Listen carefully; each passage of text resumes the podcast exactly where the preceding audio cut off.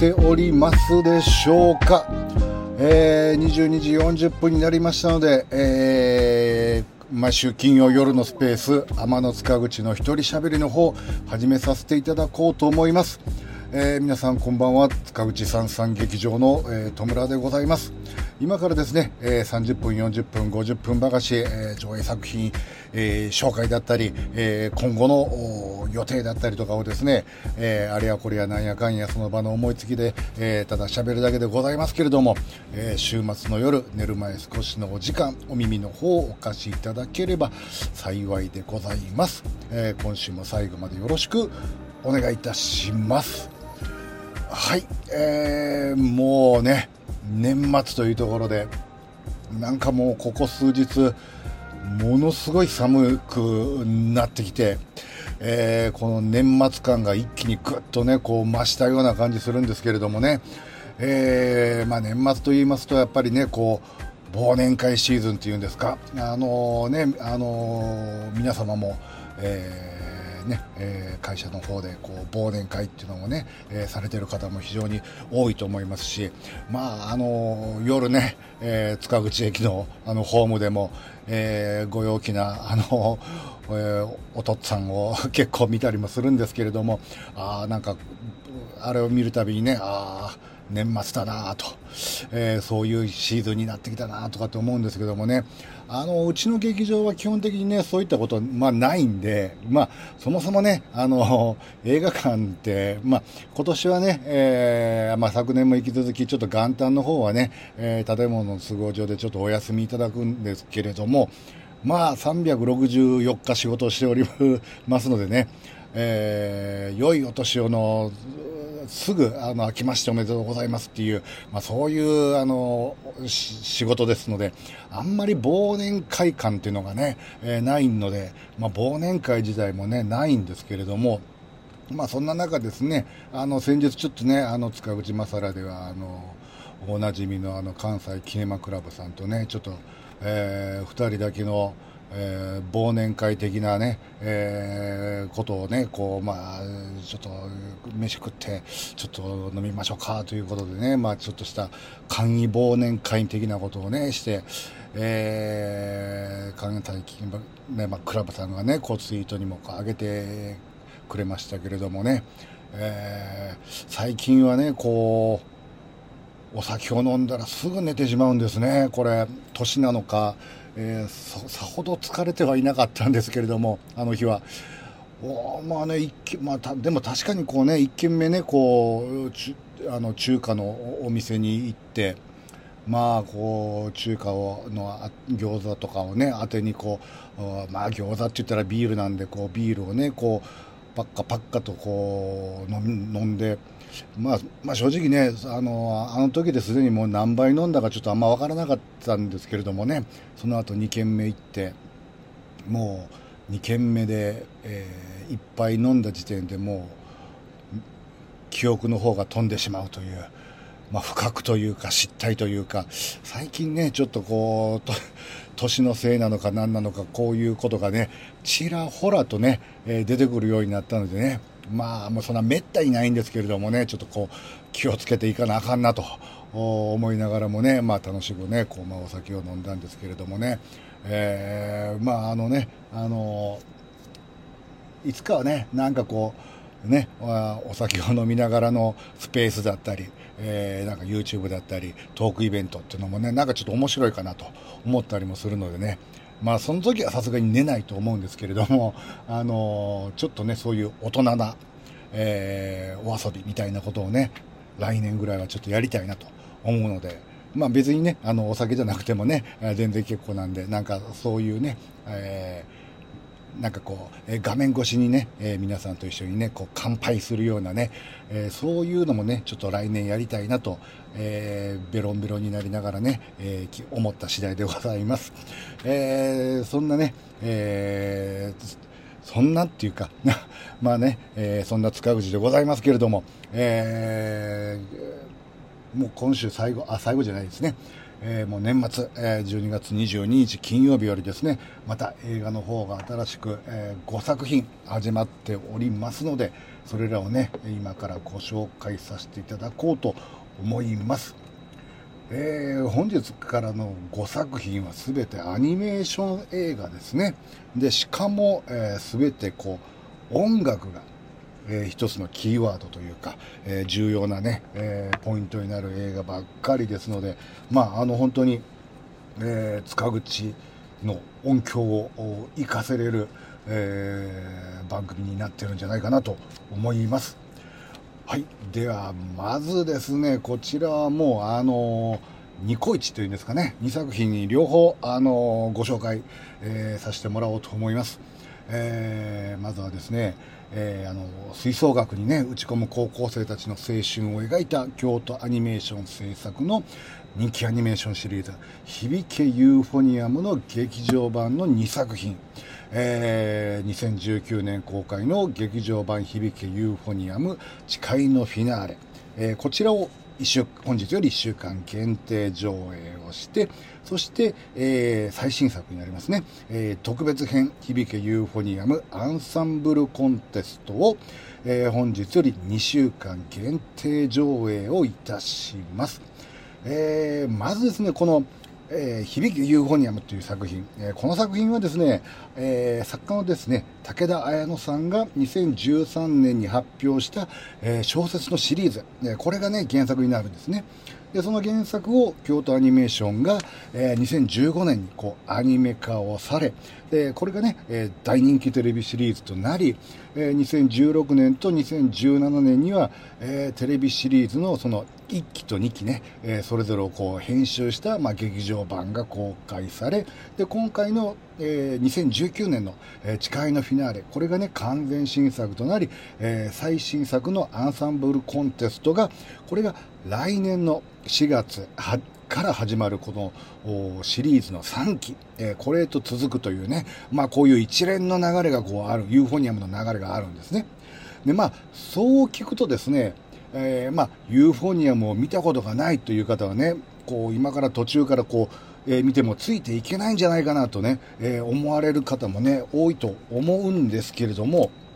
えこれがですね、え大丈夫なんですね。これが全然大丈夫なんです。で、と言いますのもですね、この、まあ、え、誓いのね、フィナーレも、こう、アンサンブルコンテストも、まあ、いわゆる、そのシリーズの一旦区切りがついた後のお話なので、えここからね、見始められても、えそれまでのね、こう大体のお話の展開やね、こうキャラクターたちのこの人物相関図だったりとか、えそういったものもですね、こうほぼね、こう把握できるようにね、えなっておりますので、今から UFO の世界に入られてもね、えきっとね、楽しんでいただけると思いますし、え絶対にね、こうハマると思います。で、まあ、このユーフォニアムという作品はですね、まあえー、物語のね、その基本設定はですね、えー、京都の北宇治高校吹奏楽部、えー、ここをね、え舞台にした、まあ、青春音楽、えアニメなんですね。で、その楽器のね、UFO という楽器、えー、この楽器をまあ担当する大前久美子という、えー、彼女をまあ主人公とした、まあ、吹奏楽部のその、えー、個性豊かな部員であったり、えー、先輩後輩ですし、顧問でね、指揮者の先生とか、えー、みんながね、一緒になって、こう全国大会を目指して、こう日々ね、演奏の技術を磨くためにこう練習を重ね、そして演奏会を迎えるっていう、えー、まあ、これがね、え基本的なそのお話のものあの流れというか展開なんですけどもねでそこに、え、思春期の学生らしい人間模様があってでそれがこう甘酸っぱくもあり切なくもあり懐かしさもありというねそんな青春の1ページがこうリアルに繊細に描かれていくんですね。で、まあ、吹奏楽部が舞台なので、まあ、演奏シーンがね、まあ、一つのハイライトにね、これはなるんですけどもね。で、この演奏シーンがね、ほんと素晴らしいんですね。まあ、その吹奏楽のですね、その迫力あるその演奏、えー、これの見せ方がね、すっごくうまいんですね。こう、あの、トランペットとかをね、こう、プーって吹く時のね、このほっぺたがこう、ちょっとこう、プってこう膨らんだ感じだったりとか、えー、こう指をねあのこう押さえるあの指使いとかそしてこう譜面をねこう演奏の途中でパッとこうめくるねあの譜面のめくり方とかねえー、そういったね、まあ、細かいところがね、すごい丁寧にね、こう書き込まれてるんですね。でその吹奏楽の音楽曲に合わせてこうカットがねこうパンパンって切り替わっていくんですけどもこの音と絵がね見事にバシッと決まっていくんですね。でこれがものすごくこう気持ちがいいというか、えー、もうだからとにかくねこう盛り上がるんですね。こう気分がぐわーっと。この臨場感ある演奏シーンが生むねこの高揚感。これがねこのユーフォニアムのねこの最大の醍醐味だと思うんですね。でただですねこれはその音楽の力だけではねこうないと言いましょうか。その音を出すまでに至るその登場人物たちの人間模様。これがね音に乗っかってくるんですね。ここにドラマがあるんですね。まあ、その高校生の、まあ、15、6からこう、まあ、18歳っていうね、まあ、とてもこう繊細でこう、まあ、子供からこう、えー、大人への階段をねこうちょうど登っているような、まあ、そういう年代のならではのこう悩みだったりその喜びみたいなものがね本当によくねこう描かれていてこのドラマパートはですねそのあまりのそのリアルなあの繊細さからなんかドキュメンタリータッチってね言ってもねいいんじゃないかなっていうほどねその揺れ動く感情がね丁寧に描かれていくんですね。でまあまあ、部活動ですから、まあ、いわゆるその青春群像劇なんですけどもね本当にそのまあ、この15から18歳とかって本当にその、えー、悩み大きね、えー、年頃だと思うんですけれども、あのー、まあ、大人にとってはね、その部活、学校とか、えそれもその部活動っていうのはね、まあ小さな世界には見えると思うんですけれども、まあね、こう彼女たちにとっては、まあそれがその世界の全てと言いましょうか。え、その中にね、本当にいろんな人間がこう、まあ、集まるんですね。ですので、その中にはですね、こう、プライドが高いね、えー、生徒がいたりですね、こう、えー、そんなね、え大勢の中でこう、嫌われないようにするためのこの立ち振る舞いだったりとか、えはたまたこう、後輩と先輩に挟まれてね、まあ、こう中間管理職のようなね、えー、ことをしないといけなかったりとかで、まあ、そういったこうぐわーっていろんな人間がいる中で自分は一体何がしたいのかどうしたいのかっていうねこう自分と向き合わないといけない時がこう来たりとか。本当なんかこれはね、えー、誰もがね、こう一度はこうなんか経験したことあることばかりだと思うんですね。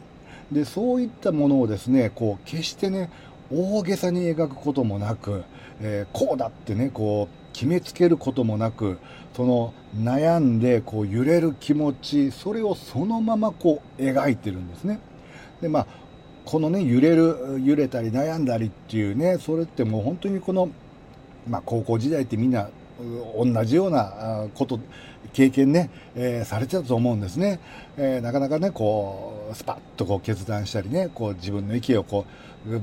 ガンとね言ったりとかってこう、まあ、なかなかねやっぱり集団生活の中では難しいと思うんですよね。こういろいろこう気にしてこうぶつかることもあったり、えー、自分を偽ったりとかねそういったことももちろんあると思うんですね。でまあその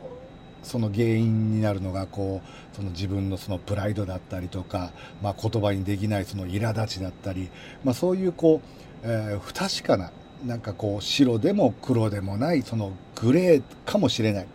なんかそういう部分がねなんかとてもリアルなんですね。であのその中でねこう反発してこう、まあ、ぶつかったりねこう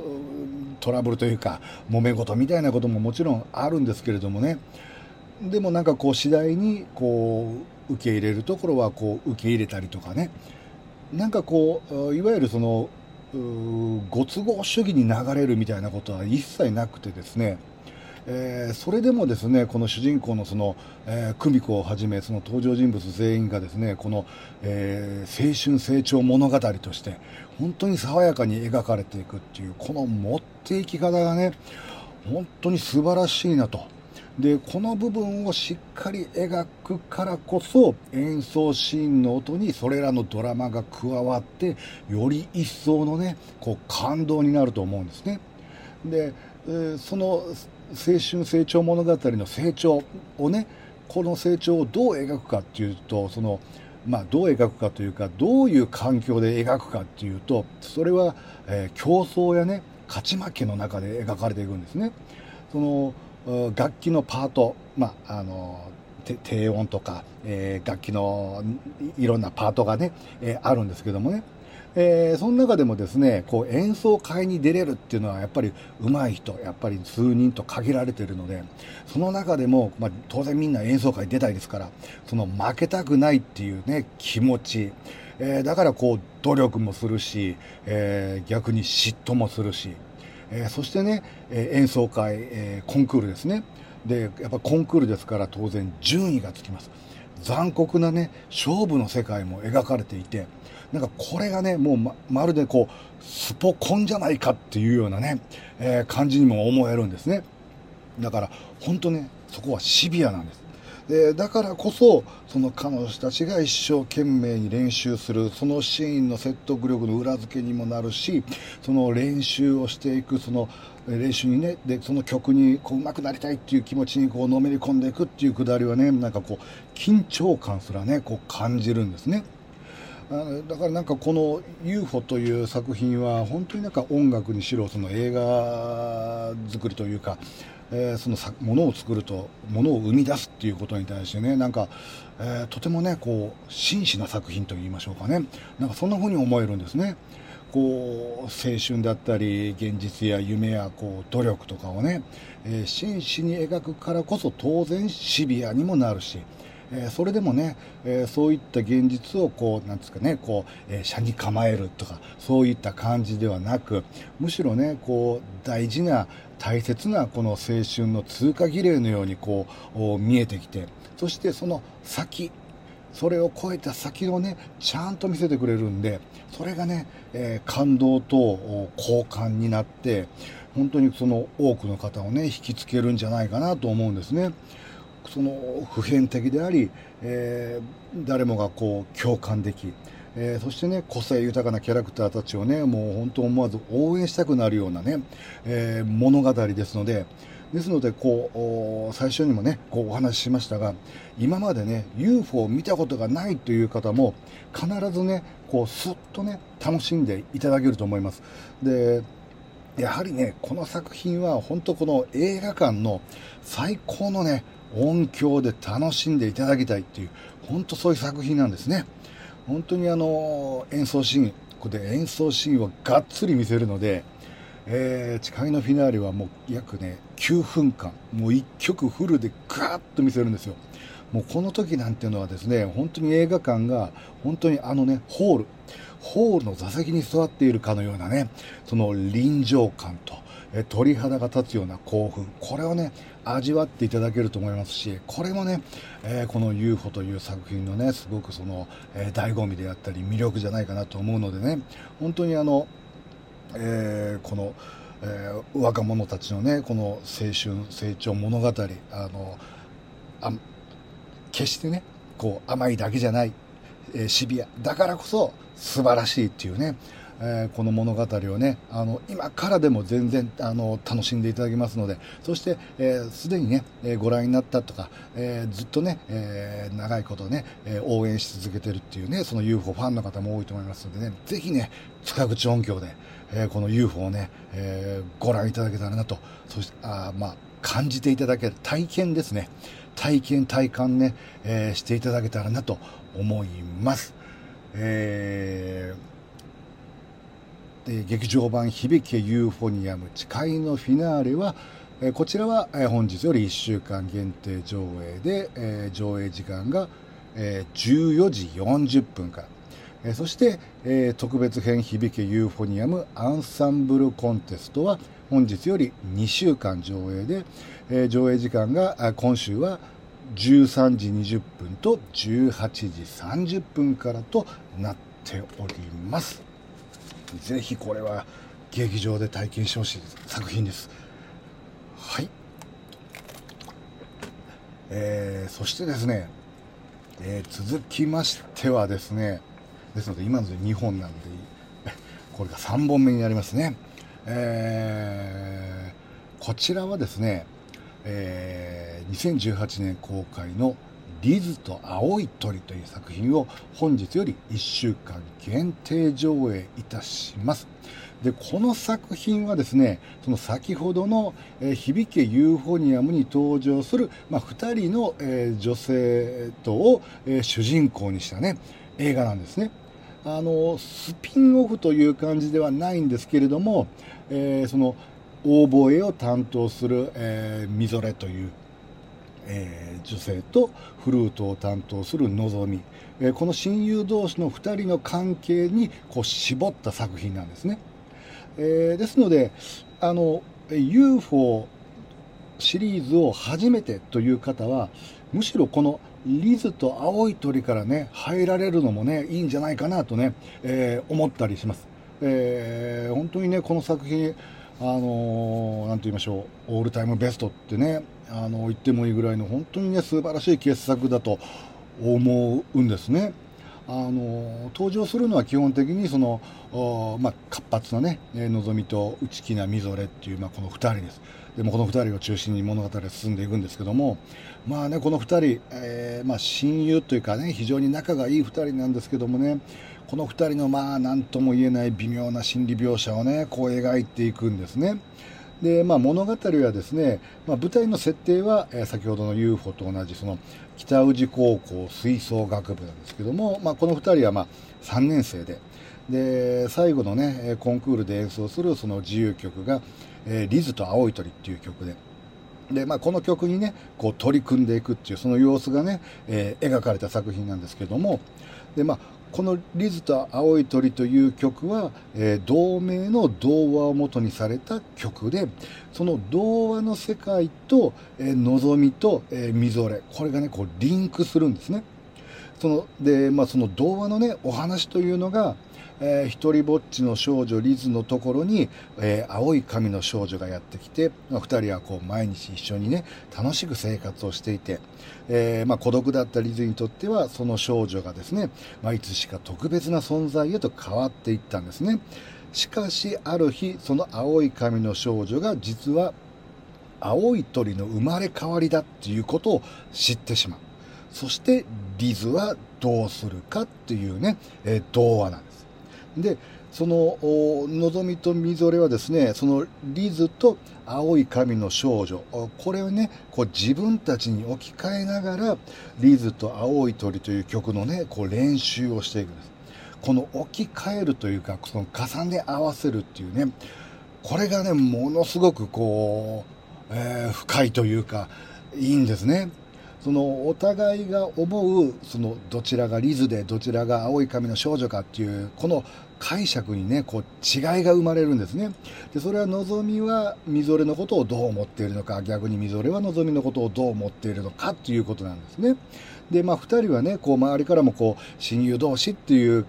風に見えていて本人たちも仲がいいとね思ってるんですけども、まあ、それでもやはりですねこう全部が全部こう、えー、理解やね共感し合えるっていうことはできないと思うんですね。その相手のことを大事に思うばかり良かれと思ったことが相手にはそうでなかったりと。まあ、それが親友であればあるほどそのね、えー、微妙なすれ違いこれをねこう敏感に感じると思うんですね。あのー、近しい関係だからこその複雑さと、えー、言いましょうか、こう近ければ近いほどこう分かり合えるかというとそうでもなかったりとか、まあその映画のね、えー、後半部分でこう自分の進路と真剣に向き合わなくきゃいけなくなったっていう時にね、えー、それまでの、まあ、憧れっていうこの思いの受け取り方これが変わっていったり、えー、それによってこう認めたくなかったその、えー、絶望とか失望みたいなものがこう立ちはだかったりというね、えー、この互いの思う気持ちのずれそれがねその憧れだっ憧れなのか友情なのか、えー、ラブなのかライクなのか。でもそれのどれでもないというんですかね。それらの感情の隙間にあるどちらでもない、えー、言葉をねこう当てはめようにも当てはめられないられないような感情。この触れたらこうポロポロってこう崩れてしまうようなね。この何とも言えないね繊細な心のあの揺れ動き。このね、非常に難しい心理描写をね、この作品は、まあ、それは見事にこう、描ききってるんですね。で、その繊細な心理描写を、まあ、どう描くかっていうところなんですけれども、まあ、言葉にね、しにくい感情ですから、まあ、言葉と、まあ、セリフとしてね、その説明的なセリフっていうのはもうないです。もう全体的にこの映画、そのセリフの数もね、非常に、えー、少ないんですけれども、あの、言葉じゃないんですね。その演出とカメラと音でねそれらの感情の動きをこう見せていくんですね。あの映画の冒頭、まあ、2人がこう待ち合わせをしてこう投稿するシーンがあるんですけれどもあの2人がこう校門からね、えー、音楽室へ行く、えー、その道すがらをずっとカメラが追いかけるんですね。えー、そこでその2人の歩き方だったり足音だったり、え階段をどう登るか歩いている時のその2人の距離感とか目線とかそれでね、えー、2人の性格や関係性もうそれらが全てがね分かる演出になってるんですね。もうしかもセリフなし。このね距離感の演出がね本当にこううまいんですね。でそしてねこうカメラワークあの、まあ、アニメーション映画なんでねあの実写の手持ちカメラみたいな感じで、えー、にはもちろんならないんですけれどもあの微妙にねこう画面がねこう揺れるんですね。でこれがね、えー、その時のこう心の様子を表現しているというよりもなんかこう目線を表しているっていう感じなんですね。まあ、お互いの関係がちょっとギクシャクしたような時、えー、その時にねこうちゃんと相手を見ることができないっていう、えー、それはすなわち心が動揺しているっていう、えー、そういう風に見せていくんですね。こう急にねこうカメラがこうふっとか足元に落ちたりとかですね。教室の隅っこにこうふっと寄ったりとか。相手の顔以外のところにねふっとこう揺れながらこう動くんです。でこれがねものすごくその心理描写においてすごいね効果を発揮してると思うんですね。うまいなぁとねあのー、ここはアップかなと思うようなカットもこうあえてこう引いた絵で見せるという。なんかこうここぞっていう時に引いて、えー、物理的な距離を見せると同時に心の距離感も分からせるっていう。なんかこのメリハリっていうんですかね。これも本当にねこううまいなぁとね、もうなんかこう、うならされると言いましょうか。で、この映画ね、音もね、すごく重要なんです。あの、音楽では、おあなく、その、えー、音ですね、環境音とか。で、あの UFO シリーズ全体を通してもですねこの制服のねこの、えー、絹ずれの音っていうのがねこう細かく入ってる作品これも一つの UFO の特徴だと思うんですけれども、まあ、リズもねもちろんそれは入ってるんですけども、えー、リズの場合はですねそのすれ方でねこの出る音もまあもちろん変わるのでそこもね心理描写だったりするんですね。そのこうこうザザッっていう音もこうそのね激しく擦れたら、えー、音も変わりますしじゃあそうね擦れてしまうっていうのはどういう心理だったのかみたいな、えー、全てがねこうつながっていくと言いましょうか、えー、あの足音もね特にそうなんですね。足音。この本当にこういうね、えー、些細な、まあ、あの環境音生活音と言いましょうか、えー、それら一つとってもね本当に2人の感情がねこう伝わってくるんですね。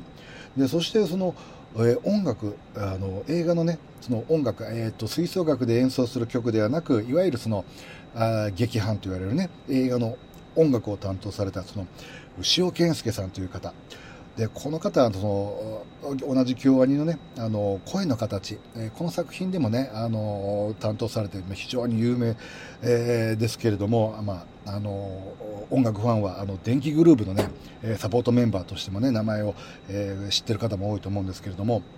この方の音楽が素晴らしいんですね。まあ、いわゆるその、まあ、電子音楽っていうんでしょうかね、まあ、エレクトロなあ音楽なんですけれども本当にそのこのリズではですねもう必要最小限の少ない音で本当に感情豊かな音楽を作られてるんです。でこの必要最小限っていうのもねこのリズのキーワードじゃないかなと思うんですね。あのセリフの量も決して多くないですしその過剰な演出があるわけでもないですしこうカメラがこうわーっと動き回ることもないですし、えー、本当にね何も出さない何も引かない全てが完璧に揃ったっていうなんかそんな作品にねこう思えるんですね。その、まあ、言葉ってねこういろんなこうあの変換というか言い回しができると思うんですけれどもまあもう一つのこの映画のキーワードだと思うのがやっぱり解放というか、まあ、この言葉をねこういろんな言い回しにした時にそう解き放つや、え解きなんやらとかねいろいろ言い方あると思うんですでやっぱこれはね立場が変わった時にこの言葉がどう変換されるかっていうね。この変換の違いが出た時これがねこの映画のなんかすごく最もね心に響く部分じゃないかなとね、えー、思ったりもしました。本当にあのなんか往年のなんかあの日本映画の名作を見てるかのようなね、えー、そんな雰囲気や佇まいすらも感じるね、えー、本当に繊細な心理描写、えー、これをねこうじっくりと、えー、この世界観にね浸れる本当にあのもう公開されて、えー、ですので、えー、ね、もうだいぶ経ってますけれどもやっぱりいまだにね、えー、多くの方に、えー、愛されてそしてこれからもね見続けられる本当にあのオールタイムベストな名作だと思います、えー、リズと青い鳥は本日より1週間限定上映で上映時間が、えー、16時40分の1回だけとなっております、えー、ですので、えーアンサンブルコンサート誓いのフィナーレリズと青い鳥からのアンサンブルコンテストというね、えー、3立て4立てができる時間組をしておりますので、えー、どっぷりとユーフォニアムのね世界を楽しんでいただければなと思います。はいえー、では続きまして4作品目ですねえー、吹奏楽に続きまして、えー、今度はジャズでございます。えー、ブルージャイアント、えー、こちらをですね、えー、本日より、えー、2週間、えー、上映いたします。えー、ブルージャイアントね、えー、今年の確か2月にあのロードショー公開されて当館は、えー、そこから、えー、あれいつ いつ上映したんだっけ？えー、多分あの春ぐらいにね、えー、やったと思うんですけれどもねあの時もあの非常に、えー、特別音響上映で、えー、多くの方にあのお越しいただいて、えー、あの後もねあのもう一度あの映画館のあの音響で、えー、ブルージャイアントを見たいっていう声をねずっといただいておりましたのでねどっかでやりたいなと思ってたところなんですけれどもねそこでちょうどね、えー、今回あの再上映するんですけれども今回はですねえー、パッケージ発売記念リテイク版というところで、えーまあ、200カットぐらいのね、えー、をリテイクされた、えー、バージョンでのね、えー、公開となります。あのまあ、あのお話がねこうガロッと変わるっていうかそうそういうのではないんですけれどもね、えー、最近いろんな作品でもねこういうパターンあの、えー、公開されてますけれどもね、えー、ブルージャイアントも、えー、新しい、えーリテイク版というところで、えー、本日より、えー、再上映、えー、するんですけれどもあしてるんですけれどもあのー、もともとねあのブルージャイアントっていう作品はこちらその静香真一さんという方のね、えー、あの漫画が原作ででその漫画がねこう音が聞こえてくる漫画ってね、えー、評されるほどねその圧倒的なリアリティとその迫力絵からの迫力これでねすごく大、えー、いろんなね賞も取ってで今もねそのいろんなあのシーズンというか、えー、何々編みたいなものが引き続きこう続いていって本当にそのシリーズ累計、えー、もう900万部突破とかっていうね本当すごく、大人気のコミックのねアニメ映画化なんですけれどもね。だから、まあね、もうすでにご覧になられたっていう方もおられると思いますし、えー今回ね初めて見るっていう方もねおられると思うんですけどもまあいや結構ね塚口ってジャズの映画も意外とね多くやってたりもするんですよね。あの昨日までのね、え、発見と国権の間にあれもジャズでしたあれもね、えー、ジャズ、えー、からのね国会のブルージャイアントとつながればいいかなと思ってたんですけれどもあのジャズっていう音楽って、えー、ねこう一言で言うとなんかこう結構ねあの皆さんその難しそうとかなんかこう大人の音楽とかねえー、なんかこうちょっと硬いっていうイメージを持たれる方ってね非常に、えー、多いんじゃないかなと思うんですよね。あの確かにねその冒頭の話じゃないですけれどもあのバーとか行ったらですね、まあ、大抵こうジャズが流れてたりもしますし、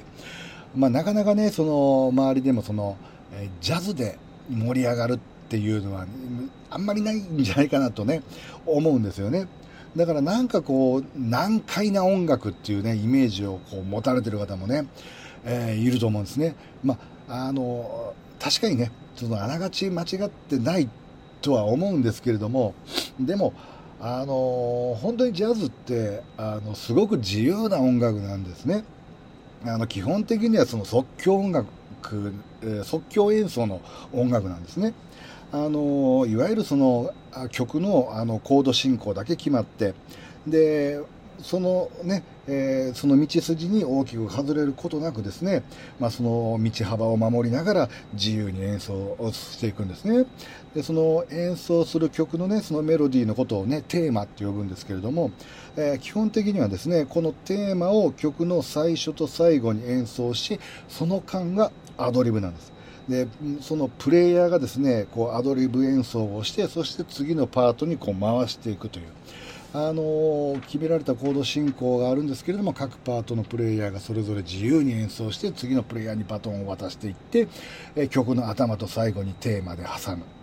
えー、これがね基本的なそのジャズの、あのという音楽のその構成なんですねですので同じテーマ、まあ、同じ曲でもですねあのやっぱり演奏にがねこう日によって全然変わってくる。それがねこのジャズのねこう面白いところなんですね、え、ですのでこう演奏する方も自由なので聴く方もねもう自由にもう理屈抜きでその即興のね、えー、面白さや興奮スリリングな、えー、展開これをね自由に楽しんでいただくというかその自由にね楽しむっていうのがこう一番ねジャズを気持ちよくねこう聴く方法だと思うんですね。でこのブルージャイアントもこう、まあ、ジャズの映画です。で、まあ、ジャズの映画って言ったらね、あのセッションとかがね、多分一番パンってね、頭にこう浮かばれると思いますし、まあ、往年の映画ファンの方は、境内のエレベーターとかね、マイルス・デイビスっていうね、えー、のがこう浮かばれる方も非常に多いんですけれども、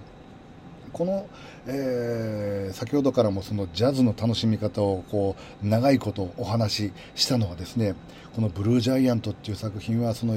あまたあるジャズ映画の中でも、まあ、アニメーションでジャズっていうのも非常に珍しいですしもう一つ珍しいというかすごいのがこの映画の約4分の1が演奏シーンっていうこれまた非常にねこう珍しくて挑戦的なんですね。ですのでその映画を見てる、まあ、もちろん映画を見てるんですけどもやはり同時にライブを楽しんでるっていう。あのこれがねこの映画のすごく面白いところでありそのストーリーはもちろんあるんですけども音楽も同じぐらいありきで存在してるっていうね。この映画の作り方っていうのもね非常にそのあのー、チャレンジングだなと思うしジャズだなっていうねこういうのにチャレンジするっていうのもいかにもジャズらしい。あの映画だなと思ったりもしたんですけどもね。でだからこそもちろん演奏シーンというのが非常に大事になるんですけれども、えー、まあ、当然漫画のね原作なので、まあ、音が聞こえるって言いましたけれどもじゃあどういった音が聞こえるのかっていうそれをアニメーションで映画として表現しなければいけない。やはりそれだけのねこう説得力あるね音楽を作らないといけないっていうところで今回ねその音楽を担当されてるのがね世界的ピアニストの上原ひろみさんなんですもうガチの本物の本当のねジャズ。これがね聴けるんですよ。これがすごいんですよね。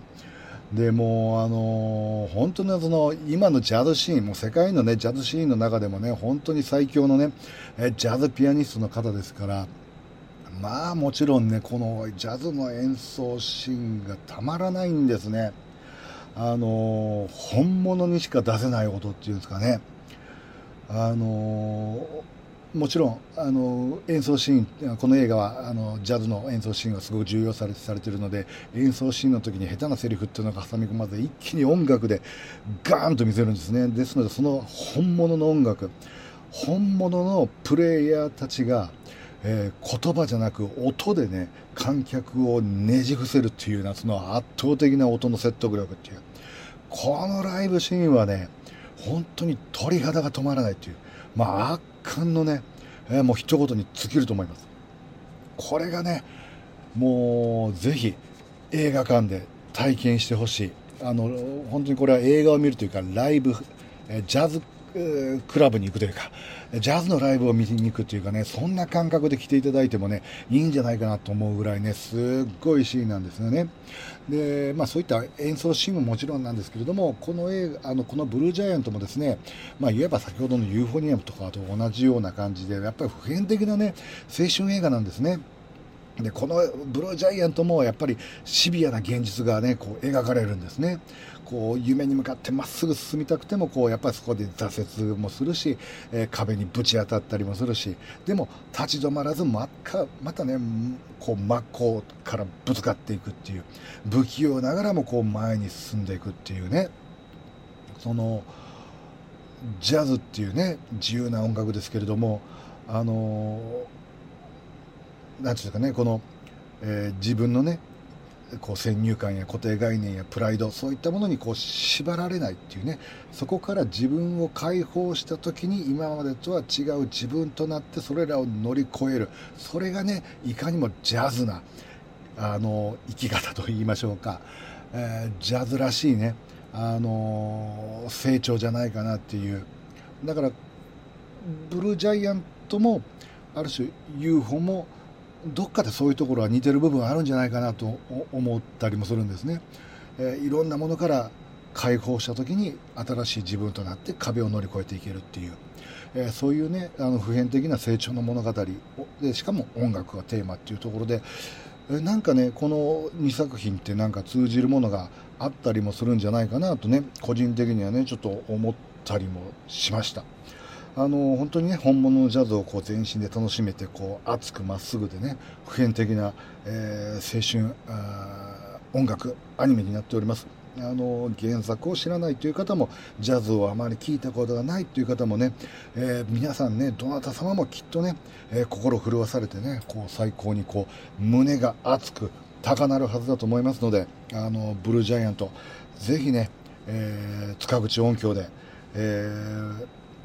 ジャズのライブを楽しみに楽しみに来たぐらいのね感じでぜひね本物の音楽を、えー、最高の音楽映画をこの深口音響で楽しんでいただけたらなと思います、えー、ブルージャイアント本日より、えー、2週間、えー、上映となります。で今週のお時間が、えー、19時50分からの1回だけとなっております。えー、できたらね本当に UFO からの流れでブルージャイアントって見ていただくとなんかこう一本ねピュッとこうなんかつながるものもあったりもするんじゃないかなと思ったりもします、えー、ぜひねあの音楽映画塚口音響にはバチッとはまりますので、えー、楽しんでいただけたらなと思います。はい。で最後ですね、えー、こちらはですね、えーまあ、コンサート氏監督が大好きな塚口からの、えー、クリスマスプレゼントでもね、えー、ある、えー、2003年公開の東京ゴッドファーザーズという作品を、まあ、本日より1週間限定上映いたします。えー、2003年公開なんでね、今年がなんとあの、えー、公開、えー、20周年記念でもあるんですけれども、まあ、コンサート監督といえばですね、まあ、今年はね、えー、つい先日あの、パーフェクトブルー、これがね、えー、全国でもね、公開されて、まあ、当館でも上映しましたが、本当連日ね、あの、多くの方にお越しいただいて、でその時にね、きっと初めてね、あの、コン監督のね、作品を見たっていう方もね、多かったんじゃないかなとね、えー、思うんですけどもね、あの、コン監督は、あの、残念ながらね、えー、2010年にあのお亡くなりに、えー、なられてましてででもねそのコンさんが残した作品、えー、は本当にねあの今もね多くのクリエイターにねこう影響を与えてるね本当すごいねアニメーション監督だと思うんですね。でそんなねコン監督の作品って、まあ、本当にね多くのファンの方ももちろんおられますし、えー、見ていろんな作品を見たっていう方もね多いと思うんですけども多分今サトシって聞いた時の印象はね、多分ちょっとね、こう、尖った作風みたいな、そんな印象をね、えー、持たれてる方がね、こう、多いんじゃないかなと思うんですけれども、えー、このね、東京ゴッドファーザーズは、もう、えー、にっこりとほっこりが止まらないっていうか、もうこの時期にぴったりの心温まるね、ハートウォーミングな物語なんですね。あの、今監督の作品の中でも、まあ、異色と言ったらね、ちょっとおかしいんですけれども、ちょっとね、この作品だけは、他の作品と雰囲気がね、こう、ちょっとだ、ちょっととか、だいぶ、こう、違うんですね。で、まあ、お話がですね、その、クリスマスの夜に、えー、新宿で暮らす銀ちゃん、花ちゃん、みゆきのホームレス3人組がゴミ捨て場で、まあ、1人のね、えー、赤ん坊を拾って、で、その子に勝手に清子と命名して、え3人は親探しの旅に出るというね、お話なんですね。で、まあ、えー、この映画はその、まあえー、まあ、20年前ではありますけれども、あのー、まあ、いわゆるね現代を舞台にした大人のおとぎ話のようなね、えそんな物語なんですね。ただですねそのえー、おとぎ話とはいえ、そのファンタジー要素が強いとか、そういうわけではなく、えー、むしろですね、そのお話のその外堀っていうんですかね、えー、世界観というか、それはね、とてもね、こう、リアリティがあるんですね。えー、その新宿が舞台ですけれども、そのきらびやかなその表の世界ではなく、その新宿のね、路地裏の世界。えー、これをね、ほんと細かいね、書き込み。もうこれでねこう見事に映像にされていてこれがものすごくねこうリアルなんですね。でその映像だけではなくあのその、えー、新宿のねその公園のその隅っこにある段ボールでできた家だったり、えー、コンビニの裏で、えー、賞味期限切れのねこう食品をこう漁ったりとか、え教会の炊き出しなどあのおとぎ話とはその真逆のとても厳しいね現実の話も描かれてるんです。だからこそ真逆のおとぎ話にこう夢があるんですね。でこの夢と現実の対比っていうこれもねある意味でとてもね今監督らしいんじゃないかなと思うんですね。でこう甘いだけではなくちょくちょくと挟み込まれるこうピリッとしたねこう刺激。これもねコン監督らしいなっていうね部分これもねちゃんとあるんですね。でそういう、まあ、夢のような、まあ、いわゆる奇跡のおとぎ話。でもそれを世知辛い現実世界の中で描くことで現実とおとぎ話の世界観が入り混じって現実にも夢があるようなそんな希望を感じさせる展開にねこう見せていくっていう。そこがね大人のおとぎ話だと思うんですね。えではどんなおとぎ話かっていうとまあ本当嘘みたいな奇跡の連続のお話なんですね。でもこれがね、えー、嘘みたいな奇跡なのにこうなんですかねこうあれをしたらあれがこうなってそれがどうなってええー、みたいなね。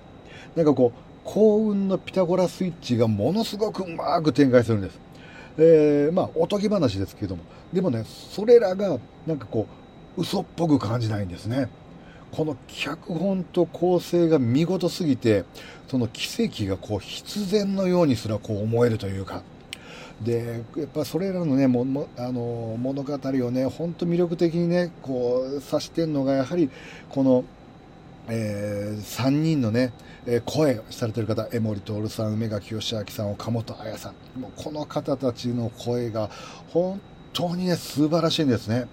で、特にね、あの、花ちゃんっていうね、えー、また、元ね、えー、ショーパブで働いてたっていう、まあそういう設定のね、花ちゃん。えー、その声をですね、えー、梅垣義明さんがね、あの、若葉本舗の梅ちゃんがね、されてるんですけれどもね、まあ、めちゃくちゃうまいし、面白いんですね。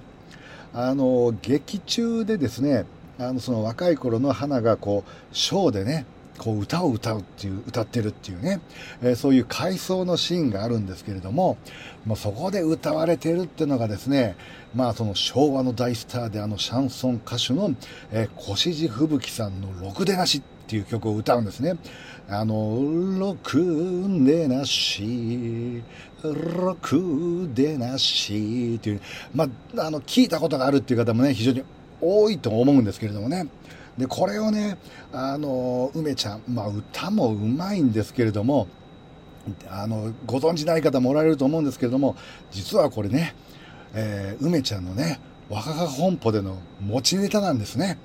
で、まあ、どんなネタかっていうのをね、まあ、笑いをね、口で説明するほど野暮なことはないので、まあ、あえてしないですけれども、まあ、これが腹抱えて笑えるね、もう名人芸とね、言いたくなるね、もう最高に面白い芸なんですけどもね、あのー、知らないっていう方はね、えー、どっかでまあ映像を見れる機会がありましたら、ぜひご覧いただきたいと思うんですけれども、えー、梅ちゃんろくでなし、ピーナッツで検索すればね、えー、どっかでご覧いただけると思いますのでね、えー、まあ、新春初笑いもね、していただけたらと思うんですけども、まあ、ちょっと話がそれましたけれども、あのー、本当この映画にはね、温かい心が詰まってる作品だと思うんですね。まあ、いろいろその、人あの人生ね、いろいろ、まあ、失敗もあれば、挫折もあったり、投げやりになり、こともあるし、こう全てをね、こう投げ出したくなるようなね、こともあると思うんですね。本当人生いろいろ。でもね、あの、心だけは失わずにこう生きていれば、きっとね、その奇跡の順番が回ってくる。なんかそんなね、えー、気持ちになれる映画だと思うんですね。あのきっとどこかでちゃんとね、えー、見てくれている人がいるっていうんでしょうかね。でも本当これってね、あの忘れちゃいけないなと思いますし、なんかこう心の持ちよう一つでね、こう世の中の見え方も変わり、それが人生を変えるんじゃないかっていうね、あのおとぎ話のようで、でも実はとてもね、こう、現実的な話にものようにも思えて、まあ、そんなね、こう、いろんなことが混ざって独特の世界観で楽しませてくれるっていうのも、あの、実にコンサート氏監督らしいと思いますし、えー、らしさをありつつ、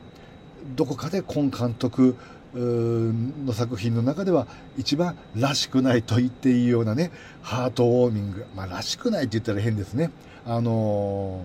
ちょっと、えー、いつもと雰囲気が違うハートウォーミングな作品だとね、本当思います。あのー、このクリスマスが舞台の映画です。ですので、またね、こ今夜もね、まあ、えらい寒い夜です。本当この寒いね、この季節、年末のこの季節に見るにはぴったりのね、あの、普及の名作ですので、ぜひね、スクリーンでご覧いただきたいと思いますし、えー、今監督といえばですね、えー、っと、来年年明けね、1月9日からは、あの、千年女優、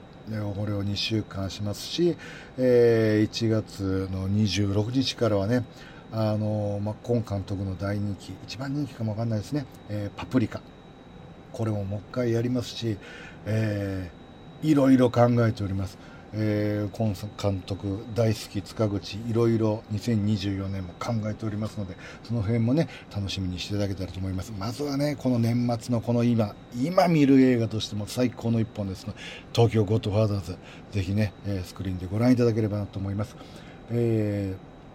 今週、えー、本日より1週間限定上映で、えー、上映時間が18時5分からの1回だけとなってております。はい、えー、5作品、あの、すべてアニメーションでしたね。えー、で、あ、音楽つながりと言ったけども、その東京ゴッドファーザーズね、あの音楽、先ほども言ったあの、越路吹雪さんのね、ろくでなし、これも音楽ですし、あの、エンディング、えー、ムーンライダース、えー、もう、ナイスな、もう、キャスティングと。もう、ライダースはね、えー、もう、本当にもうライダースのドキュメンタリー映画とかライブ映画、誰か作ってくれないかなと勝手にね、あ完全に今ロックファンのあの心の声がもうちょっと漏れてしまいましたけれども。あのまたいつかね音楽だけのあのスペースとかもねできたらいいかなと思ったりもしてますけれども。えー、っとまあだいぶ時間も来ましたけれども、えー、今後の予定といいましょうか。いろいろ実は上映作品あの決まっております、えー、明日にはねえー、この X の方で、えー、ダダダダダダッと連続でポストしますので、えー、チェックしていただけたらと思います。あの、館内ではね、すでにご案内が始まってたりする作品もあるんですけれども、えっと、まず、近々はですね、えー、12月29日と30日の2日間限定で、えー、塚えー、エーデルロード塚口、あのもう本当に毎年、えー、開講させていただいております、えー、2023年度分はですね、えー、2日間だけになってという短い、あの入学式の次の日が卒業式というね、えー、日程にちょっとなってしまって申し訳ないんですけれども、えー、でもですね、ちょっとあのスケジュール調整が、えー、なんとかうまいこといきましたので、当初はですね、えー、1日通常、1日応援だったんですけれども、えー、これをもう両日両方やろうというところで、えー、この2日間、両方ともですね、えー、15時5分の回を通常上映、17時35分を応援上映といたします。えー、ですので、あの応援上映2日間ありますのでね、えー、どちらかあのご都合の会う日にお越しいただけたらなと思います。で、あとね、えー、今回の金プリはですね、えー、プリプラ2本立てになっております。もう続けてご覧いただこうと、もう一気にガーッとね、もう見ていただこうという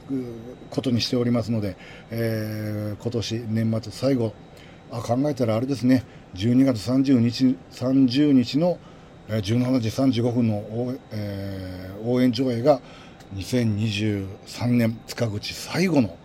イベント上映になりますね。本当に最後にね、えー、こう思いっきり、えー、楽しんできらめいていただけたらなと思います。えー、そしてイベント上映と言いますと、え、先ほどちょっとあのツイートいたしましたけれども、え、ミシェルガン・エレファント、あの、いつだったっけ？忘れ、あ、2024年1月20日、あのミッシェルガン・エレファント・ザ・ムービー・ラスト・ヘブン、オールスタンディングライブスタイル上映というのをいたします。もうこれはもうライブハウスに来た、これこそまさにライブハウスに行くぞぐらいの感じで来ていただけたらと思います。あの、全曲発声可能で全曲スタンディング可能。ただし、えー、モッシュダイブ、ジャンプは現金。えー、そこだけは、えー、よろしくお願いいたします。その代わりですね、もう1曲目から立っていただいて大丈夫です。もうですので、この回に関してはですね、まあ、上映時間はちょっとまた後日になるんですけれども、本当にあの、ミシェルのライブに行くっていうね、えー、それこそ、あの、ゼップに、ね、見に行くぞぐらいなね、えー、あほんまはね、これ幕張メッセですけれども、うちはそんなに大きな劇場じゃないんで、えー、ちょっとそこはライブハウス感覚で になってしまいますけれども、本当にミッシェルのライブに行くっていう、そういう気持ちでね、お越しいただけたらなと思います。ですので、もう初め、初めてですね、あの、全曲を、えー、スタンディング可能っていうのは、あでもね、あの立ってもいいし座ってこうしみじみと聞いても全然いいです、えー、自由に楽しんでいただけたらなと思いますけども、あの本当にね、あの本当にあのミッシェルのライブあの当時見れなかったっていう方あのこれをねあの見れますのでミッシェルのライブがあの今も見れますので、えー、そしてそれをオールスタンディングで楽しんでいただけますのであの世界は終わらないですし、えー、ミッシェルのロックも終わらないですし、えー、現役最高のバリバリのロックンロールバンドミッシェル・ガン・エレファントのライブをえー、オールスタンディングライブスタイル上映で楽しんでいただけたらなと思います。詳しくはまた、えー、年明けぐらいにはですねご案内できると思います、えー、本当にあの年末あの年の瀬ね迫ってきておりますえー、とにかくめちゃくちゃ寒いので、えー、ぜひね皆さんあのお体にだけは、えー、くれぐれもあのお気をつけいただいて、え、そしてねあの残りわずかですけれどもいろんなこともやっておりますのであのぜひまたね当館で映画納めの方をねしていただけたらなと思います。で映画始めの方もねろしくお願いいたします。であの YouTube の方もね今週はちょっと1本しか上げれなかったですけれども、えー、ちょっといろいろバタバタしておりますけれどもね、えー、必ず最低週に1本はねこう上げていこうと思いますし、えーと、と今週のですねえー今週か来週ですね、えー、来週のあの27日水曜日はですねあの昨年もいたしましたけれどもですねあの YouTube ライブの方で今年1年を振り返ろうかなと思っております。その時はねいろいろ Twitter であのなんか皆さんのね、えー、今年気になった映画とか、えー、感想とかなんかご質問がありましたらねあのポストしていただければそれをねこういろいろ見ながら、えーだらだらと YouTube ライブ進めていけたらなと思います。一応27日水曜日ちょっと時間は未定ですけれども考えておりますのでよかったらあのお付き合いいただければなと思います、えー、本当にあのいつもいつもあのありがとうございます。本当にもう、えー、今年1年も本当に感謝しっぱなしでございます。あの来年もいろいろ考えておりますので、えー、またねこのまま各地でいろいろ映画を通じて楽しい時間を過ごしていただけたらなと思います、えー、今週も最後まで長い間お付き合いいただきましてありがとうございました。それではおやすみなさい